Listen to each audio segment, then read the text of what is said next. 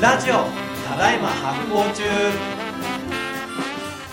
皆様発行してますか石井ことバックパッカーズジャパンの石崎隆人です発行デザイナーの小倉開くですこの番組は発行をテーマに食はもちろんカルチャーや人類学サイエンスまであれこれ突っ込んで語りまくる発行初心者から上級者まで楽しい発行ラジオです聞き手の進行は僕石崎が務めます今日もみんなで発行するぞするぞということではい発行ラジオただいま発行中ついに第1回目を迎えたわけですけれはいどはいも、はいはいあのー、ちょっと緊張しております これあれですよねあのもともと小倉開くの発行道場っていう YouTube が前身みたいな形であってそのそうシーズン2っていう立て付けなんですよねそうなんだけど結局やってみたらなんか結構ラジオに振った方がいいかなと思って、はいはいはいはいはいそれでやっぱり相方いた方がいいじゃんっていうはいのではいはいはいちょっとあの一心にお願いしたわけですけどそうですね呼ばれてやってくれませんかって話があってきたんですけど、はいそもそも僕あんまり発行のことがちょっと分かってなくてそれで進行を務まるかなって不安なところもあるんですけどいやもうだからこそちょっと相方お願いしたというところもなあるってほどなるほどいや多分このあの番組聞いてる人たち、うんうん割とあのえーなんて言うんでしょうね発酵のこと詳しくない人も多いと思うんですよ、はいはいはいはいだからあの発酵のこと知らない目線で、うんうんあのうん言ってくれた方がはいはいはい結構あの分かりやすいし説得力あるかなと思って、なるほどはい、とりあえず僕らの自己紹介から始めようかはいはいはいお願いしますじゃあいじゃあせっかくの進行医師なんで医師からよろしくお願いしますそうですね、えー会社で言うと、えーバックパッカーズジャパンっていう会社の、まあ、一応肩書きで言うと取締役ってことになるんですけれど、あーまあ、全国、東京、京都などで、えーゲストハウス、ホステルなどを運営している会社の、えー役員をやってます。医師です石崎です。みんなもあの「縫い」とか「シタン」とか聞いたことあるんじゃないかなうんうんあのデザインホステルなんだけどそこやってる会社のねそうです。はいあのえー、なんだ創業時からそうっすね会社作るところから始まって今10年目11年目みたいな感じなんですけれど、うんうんまあ、いくつかあの宿を作ってきていろんな日本全国世界中からあの旅人たちを迎えて送り出してっていうようなあー仕事をしてますねはいそしてちょっと僕の方の自己紹介もしたいんですけど僕改めましたのは発酵発酵デザイナーという肩書きで活動している小倉開くと言いますあの僕はですねもともとデザイナーだったんですけれどもあのえ結構地方でいろいろデザインの仕事をしていくうちにですね味噌蔵とか酒蔵とかの、えー旦那さんたちと出会ってそこからこう発酵の世界に入っていって、うんうんで、えー78年ぐらい前かなあの東京農業大学にちょっと30手前ぐらいで入り直して、はいはいは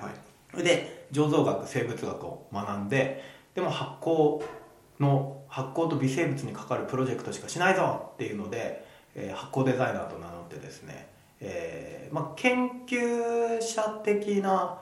えー活動もありつついわゆるこう論文改定とか研究機関に所属してっていうよりはもうちょっとこうデザインプロジェクト的にいろいろはいはいはいやっているる感じですで、えっと、今はあの下北沢に発酵デパートメントっていうその発酵ばっかり集まったお店やってたりとかあとはその全国各地世界各地の発酵食品とか、まあ、発酵微生物に関わる技術とかをずっとリサーチしてそれを体系化して展示にしたりとか本になるしたりとほどかなるほどそういうような仕事をしております。だから結構なんかが僕の立場としてはガチいわゆるその醸造学とか微生物の研究者ではないんだけれども、うんうんうんかなりその要素も持って、まあ、いろんなその、まあ、クリエイターと本当そのそういう専門家のちょうど間ぐらいなこう微妙なことをやっていてですねあのいろんなところで活動しているって感じですなんでなんかこう発酵ってねちょっとなんて言うんだろうな難しいイメージあるじゃないですかそうっすねなんかこうちょっと捉えどころがないというか、うん発行って何を指してるんだっけっていうのが分かんないみたいな感触はありますねでそういうのをえ今までちょっと tips 的にも話してきてはいたんだけど、うんうんうんあの YouTube チャンネルとかでやっぱりなんかもう徹底的に結構語らないと割と立体的に見えてこないかなと思っはいはいはいてはいまあ今回のこのラジオをねちょっと声かけて一緒にやろうよっていう感じなんですよねなるほど。はちょっとまだ分かるところと分かんないところありますけど、話していくとだんだんこう見えてくいるそうっすところねもはいあるのかなと思よろしくお願いしますお願いします。じゃあ第1回目ですね、はい今日はねよろしくお願いします、はい、お願いします。そんなわけで、えっと、じゃあまあ、発行そのものの話僕が今発行のこと分かんないとか捉えどころがないって話したんですけど、いいややっぱそもそも論というか、うん発行って何を指してるんだっけっていうところを、まあ、入り口なんで教えてもらえればなと思ってるんですがそうですねあの発酵というのはですね、えー、講義のね広い意味の発酵と、はい狭い意味の発酵をちょっと今、え2つあの並べていますねはいはいはいまず講義の発酵、うんえー人間に役に立つ微生物が働いていくプロセスなるほどこれ講義の発酵ねはいはいはい次競技の発酵、うん狭いえー太陽光もはい酸素もはい使わずに代謝してエネルギーを生み出すことなるほどなるほど狭い競技の方が難しいですね全然ピンとこないね意これ味が分かんないですピンときますいや全然全く意味わかんないですそうだねとりあえずなんかあの3回ぐらいかけて、はいこの競競技の発酵にたどり着くっていうのを最初のゴールにするのとなるほどなるほどダメいやお願いしますお願いします広いところの方が分かり分かりやすそうまだそうだよね、はいでもまあ広いなんかあの、えー人間役に立つ微生物が働くプロセスから始まってちょっと3回ぐらい、あのうんかけて、はい太陽光も酸素も使わない代謝プロセスって言えるぐらい僕もそう発酵なんですかってそう言えるぐらいになってったら確かにいいですねいやそうなんだよねだから結構やっぱりこうソフトなんか僕らの暮らし身近なこう、うんソフト発酵の世界かうんら、本当にガチでサイエンスのこうハード発酵の世界まで、はいはい結構発酵ってこうすごい世界が深く広がっておりまうんうしんて、うんうんちょっとずつこう深めていくっていうような感じにしたいかなと思いますけどねはいはいはい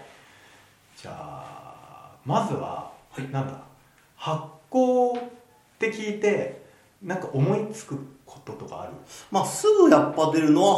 発酵食品ですよね納豆だったりキムチとかもそういうふうに言ったりするっすよねそなんで身近なものとしては発酵食品っていうのがすぐには出てきますけ他ど他なんかある発酵食品発酵食品ヨーグルトとか、まあ、あとなんだろうな漬物とかなんかそういうものも入ってくるんですかね、入ってきます入ってきますうん他は調味料かあとお味噌とうんかはい他はえお酒うんそうだねお酒類おお酒はいはいはいまだそのえちょちょっとマニアックなの挟んでっていいー、はいはいはナタデココいえナタデココ発酵食品なんですかナタデココ発酵食品えあれね実は、えーオスの仲間オスってあのビネがはいはいはいはいピンとくるえいや全然わかんないですそれピンピンとこないよね、は他行こうかメンマいメンマも発酵食品発酵食品あ全然イメージないですねあれ竹の発酵食品竹が発酵するとメンマになるってことですかあとねもうちょっとあってえっ、とねえーえーちょっとね食べ物じゃなくなるんだけど、藍染めえー、藍染め藍染めはえな何かが発酵して藍染め藍になってるってことですかあれはねタデの葉の色素をはいが普段分離しづらいんだけど、はいはい、はい、微生物の力をかませて分離しやすくするってあーいはうあはあはあはあはあでそれで着色するって技術ですはいはいはいはい微生物が絡んで形が変わるみたいなことを発酵と言っているっていうこそとうですねその微生物が介在することで美味しくなったり役に立ったりするようになることなんですけうんどまさにねさっきのきょ講義の箱の目なんだけど、はいはいもうちょっと応用分野があって、うんえーっとねエリアカ落としそれは物も知らないです エリアカ落とし襟の 襟の襟の赤落としなんか基盤だですねはいはいはいはいあはいれをきれいにするああはいはいはいはいなんか分解のとかありますもんね、ああれもえエリアカ落としとかも、まあ、今はなんか工業的に作られてるけど、はいはい結構もともとの発想は微生物学的で、はいはいはい微生物学のこう代謝によってタンパク質を分解するみたいなねあはのあええあのこうこう襟についてるあの黄色いのって己のタンパク質だからさなるほどなそるほれどをなる微ほど生物によって分解するみたはいいはいはいはいはいはいで分解してさらにあのさっき何回か言ってますけど、役に立つみたいなこと言ってるじゃないですか、人間の役に立つ、はいはいはい役に立ってないとその発酵には入ってこないんですかそうね役に立たないと今度は腐敗になるあーなんか味とか分かりやすいですよね腐っちゃうってことですよねそうだよねだからすごい分かりやすい例が、まあ、ここに今僕らの目の前にうん大豆があるとするじゃんはいはいはいで大豆をまあ煮て柔らかくしますうんでこいつに、えっと発酵菌はいいいやつらが入るとうん味噌とか納豆にはいはいはいなるで悪い菌入るとデロって溶けてうんあ絶対これ食っちゃダメなやつだみたいな風にはいはいはいはいはいはこれが腐敗だねいなるほどなるほどなるほどでなんで実はなんか、まあ、まあ今このスタジオの中にもすごいいっぱい菌はい飛んでて、はいはいでなんかまあ微生物だらけなんですようんこの世界って、はいはいはいでうーんと大体有機物でもまああのあるいはその無機物一部無機物鉄みたいなやつとかも、はい微生物を食べちゃうのよくっついてはいはいはいで食べて分解しちゃうんだけどでその時にえっ、といいやつが分解すると発酵になって悪いやつが分解すると腐敗になるって感じはいはいはいはいはいはいその悪いかいいかというのは、まあ、人間にとっていいか悪いかってことですよねそうそうそうそうそうそうそのちょっとお聞きたいんですけど菌は何のために活動してるんですかそううんまあなんか多分勝手にやってるだけうんなんかいい生きろみたいなも生きろののけ姫みたいなはいはいはいはい多分なんかあんま意味がなくて、はいはいはいはいただ生きたいみたいなあただ増えたいみたいなああ菌はそういう目的意識で動いてるそうそうそうそうでそれがあの偶然人間にとっていいものだったり悪いものだったりしてそうそうそうそうそういいものになる場合は発酵と呼ばれるっていう感じなんですねその通りですじゃあさっきのなんかエリア化落としうん菌が働いてめっちゃ汚くなったら発酵とは呼ばないってことですかそうだね菌が働いてめっちゃ汚くなることって衣類でもあって、はいはいはいあの梅雨の時にカビるじゃんはいはいはいはいはあれは汚くなっちゃうタイプいなるほどなるほどなるほどエリア化落としは綺麗にするタイプ。はいはいはいはいはいはいでどっちも、まあ、あの、え、まあ、エリア化落としもともと、あの、金でやるやつのはいはいはいタはイいプだと、あの、え、いい金の仕業ね。はいはいはいで、かびるのは悪い金の仕業なんだよ。はあちょっと分かってきたな同じ菌とか微生物が働いてるけどそれがよく作用した時に発酵って呼ばれるものになってそうじゃないものが、まあまあ、よよ汚れ本当純粋なカビとかになったり食べ物だったら腐敗になったりするってことですねその通りでございます。はこれがまず最初の理解のファーストステップってあ感いじ。や入り口もちょっと難しいなそういうことなんだうん。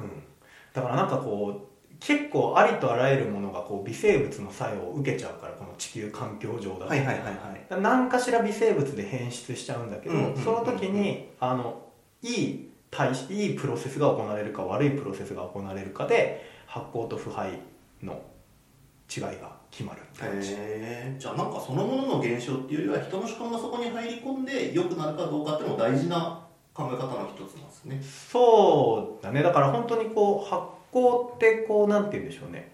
まあ、僕が思ってるのはあの人間の心の中心と舌の中にしか成立しないというかなるほどなるほどなるほど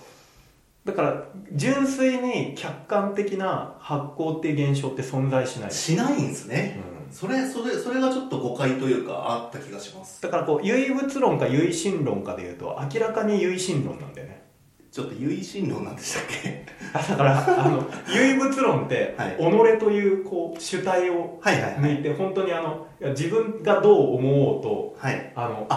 もうそのものはものだようん、ほらたたなんかゆよく有名な名題でこれ誰誰出したっけあの誰もいないうん森の中でうん木が倒れました、はいさて音はしたでしょうか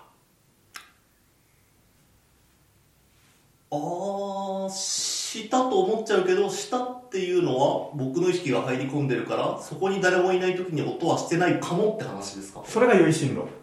これが唯心 論であの木が物理的に倒れたんだから、はいなんかこう音波が出て、はいあのはいはいはい振動してはい音波が出て絶対音は存在してるはずだっていうのが唯物論はいはい今ちょっと雑に言ったからちょっと哲学クラスだからあの怒られるかもしれないけどごめんごめんあのちょっとそこら辺はちょっと見逃してくださいなるほどっていう感じなので、はいはいはい発酵ってどっちかっていうと、うん唯心論的なんだよね唯心論なんですね、うん、なんであのーまあそのた例えば発酵と腐敗って何が違うと思いますえっとまあでもそうだな腐ってるものは食べれないとかなんかやっぱこうそう体に害をきたすみたいなイメージがあるので、それは食べた時に分かるというか、まあ、食べる前にこれ絶対お腹壊すなっていう状態が腐敗っていうイメージですね、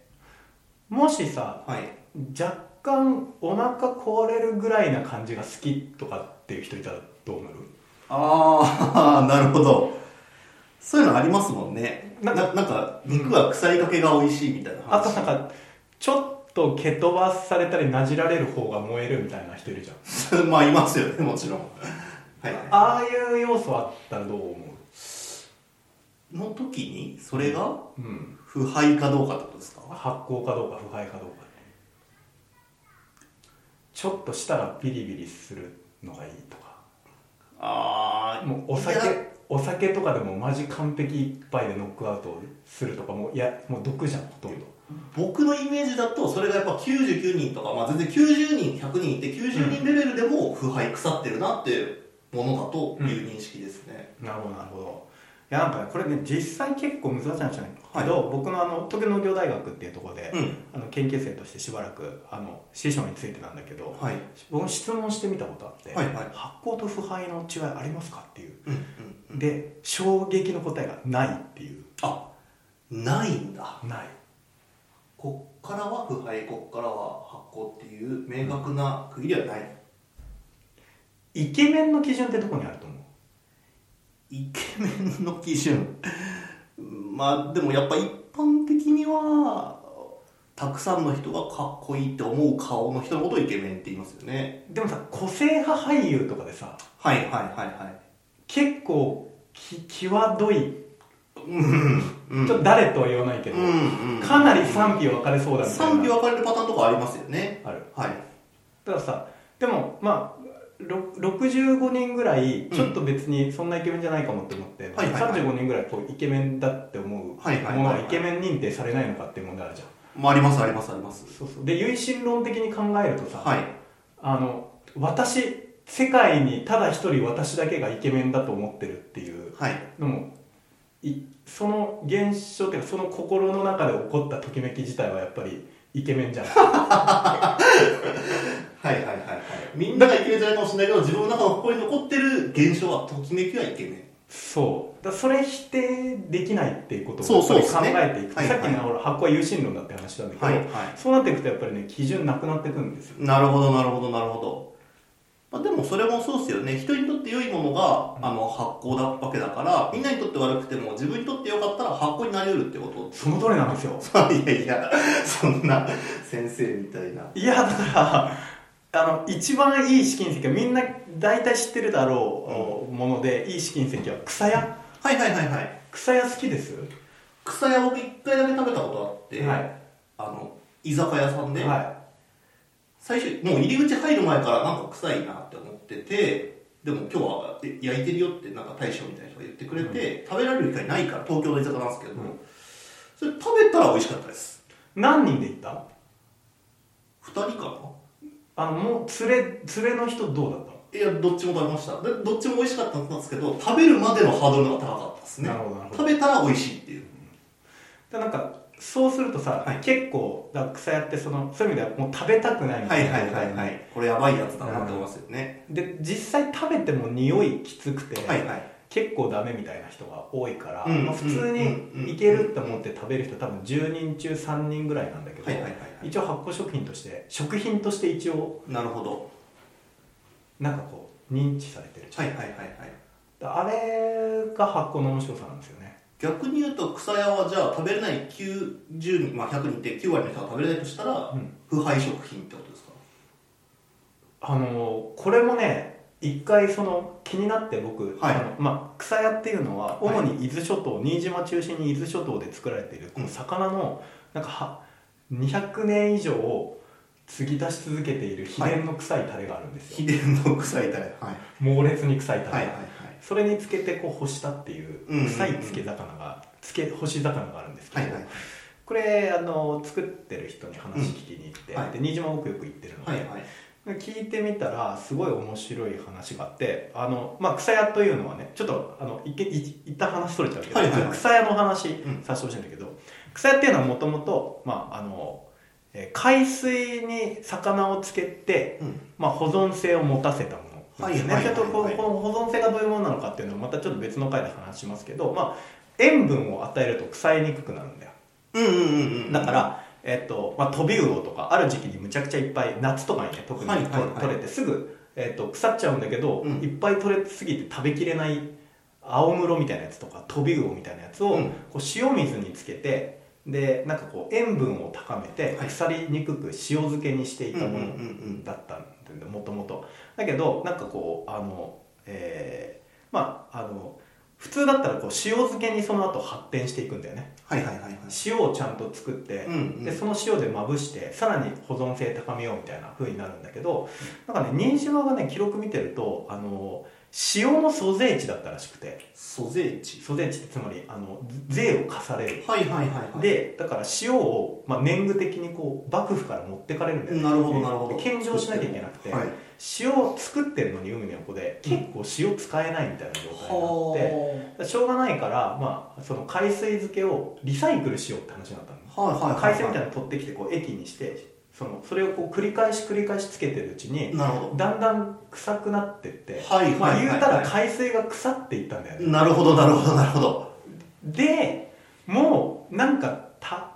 食べれるしまあいっかみたい な あ感じだったらしいーのまああーまあなんか食べれるし臭いけど食べれるしまあいっかみたいな時期があったらしいんだよ、はいはいはいでその後になんかねあの、えーまあその歌人みたいなはい文化人みたいな人があの来てはいはでなんかこううこう草を見ていうんなんかすげえ臭い食べ物が あるんだけどみたいなはのいではいはいはいまあなんか歌とか読むんだよねはだあからインフルエンサーみたいな感じなんだよ今で言う今でいうインフルエンサーみたいなこうちょっと新島にやってきて、うんなんかこの島になんかすごい臭い食べ物があるぞみはたいいな、はねいことをあの読むはいはでそしたらそれがバズるいなるほど草木物草屋みたい なのであのわらわも食べてみたいものなよるほどなるほどなるほどなんかほら、激辛カレーみたいな感じで、はい激、はい激臭珍味みたいな。はいはいはいはいなんかだんだん人気になっていったらしくて、うんうんうんそっから、なんかみんなまあ臭いけど、まあいいかなって言って、はいなんか、うんまあ、あんま好き好んで食べてなかったのは、うんちょっと外貨獲得ツールになっていくらしいんだよ。はあはあはあで、そしたら、だんだん人の認識が変わってきて、はいはいはいこれは実はいけてるものなんじゃないかっていあーなるうほどマインドチェンジがなされていて、はいはいはいはい最初はあの海水をリサイクルしていったものが、はいいはいつしかこう他のところの要はブランド産品みたいなのうが、んもうんでうんうなんかその珍味として価値が出来上がっていなるくほっどていうプロセスを、なるほどはいはいやっぱりこう江戸時代後期から、まあ、明治にかけてこう江戸時代中期後期からこう明治にかけてこう辿っていったらしくて、うんうんであの、まあ、その今というく今の草屋というものがあるとで正直で草屋あの草屋ね新島行ってびっくりするのはマジ草屋大好きなのみあんなみんな虹の歌好きなんですねでよくあの野外のバーベキューで、はいあの室内で焼くとすごい大変なことになるから、はいはいあの野外でよくバーベキューやって、はいそしたらなんかこう猫とかも群がってくるんだよ人だけじゃないん食だわせろみたいな感じで、はいはいはいでなんかすげえみんな大好きなわけ、はい人間も猫も、はいはいあの子供とかも、はいはいでなんでこんなに新島の人たち国際大丈夫なんですかってうんき、聞いたのはいはいはいはいあの草屋の売ってるあの古いあの老舗の草屋屋さんにね、うんじゃあそこの旦那さんがの答えが超振るっててあの草屋はいきなり臭くなったわけではないとほ時間をかけて少しずつ臭くなっていたうなるほどなるほどだから俺たちもだんだん慣れた なるほどなるほどなるほどってことは今じゃあ新島の人は臭いとも思ってないんですかそうなんか全然普通らしないるほどなるほどもう慣れちゃってる、はいはい一緒に育ってきたんですねだからなんかさすごい面白いのはさ、はい文化圏あるその新島という文化圏においては、草屋というのは臭くないしまずくないんだよ、はあはあはあはあはあだからそこの新島の人たちには受け入れられてるから、うんやっぱそれは文化として成立しているんだよね、はいはいはいはいだからそこで発酵食品として認定されるわけなるほでたとえ新島の外の人たちが、うんまあ、例えばね、まあ、僕らみたいな好き者もいるけれどども、はいみんな新島以外の人たちがみんな嫌いであったとしても、うん新島の人たちがこれが好きだって言ってるんだったはらいはやいっはいぱりそれは成立してるんだよね、ああもうそこも人も含めて文化として成り立ったもう認められてるっていうこそうとそうでそうすねそうなんですよだからなんかねあのこのラジオでもなんかこう食だけじゃなくてうんカルチャーみたいなはいはい話が、あのあるんだけどそこはなんかまさに実はその新島にとって草屋とは何かいやーとかね、うんめちゃくちゃ面白いうん、あと日本人にとって納豆とは何かとか、はいはいはいはい聞きたい聞きたい納豆もそうっすよねそのうん海外の人、マジ食べられないそ人う苦手な人多いからいっぱいいますもんねだからそういう話も含めてうん実は発酵というものは結構なんかこうあの簡単に定義できるものもあるんだけど、はいはい結構複雑な話もいろいろこう出てくるので、うんうんんんまあ、そういうのをこうちょっとずつ解きほぐしながら話を進めていきたいなと思うんですけどなんかこうちょっとこう次回以降に向けてちょっと聞き聞いてみたいこととか聞いてみなんかこはいう気になってることとか書簡とかちょっと意思も聞いておきたいなとはいはいはいはい。まあ、やっぱその途中、まあ、あの、唯物論唯心の話も面白かったんですけど、今回の学びで言うと、あやっぱ発酵ってそ、そのものが発酵してるかどうかじゃなくて、そこに人の意識が入り込んで判断されるんだっていうところが学びとしてあったのと、やっぱ地域交えた話、僕旅行も好きだし、旅行先で調味料とか買ったりするし、自分でご飯も作ったりするんで、その食品とかと地域が絡んだ話はすごい、草屋の話も面白そうだなって思ってだっていうのがまあ大きいのともう一個だけちょっとあのはいはいはい次回以降聞きたいことなんですけどなんか発酵ちょっと流行ってるじゃないですかうん発酵食品も注目されてるとかもあると思うんですけどなんかこう概念レベルで流行りを感じて概念レベルで流行ってるはいはい、はい、なんか友達の会社でもそのファーメントっていう名前の会社を作ったりとうかんしてるんですけど、なんで今この時代にその発酵っていう概念がこう流行ってるのかというかみんなこうあの好きになってってるのかっていうことを聞きたいなとはまああの全然次回じゃなくてもいいんですけどどっかで聞きたいなと思ってました了解ですじゃあちょっとそういう話もこう織り込みながら、はいちょっとカルチャー目に振ったりサイエンス的に振ったりとか、はいちょっと民族学的に振ったりとかちょっといろいろやりながらいろいろあるありながらやっていきたいと思います。一回一回目こんな感じでいいですかねはいいや僕はすごい楽しかったですはい。ということで、じゃあ次回に続きます。はい。この番組は制作発行デパートメント協賛バリューブックスで下北沢ただいま発行中スタジオからお届けしております。ポッドキャストは Spotify、映像は発行デパートメントの YouTube チャンネルで視聴できます。チャンネル登録をぜひお願いします。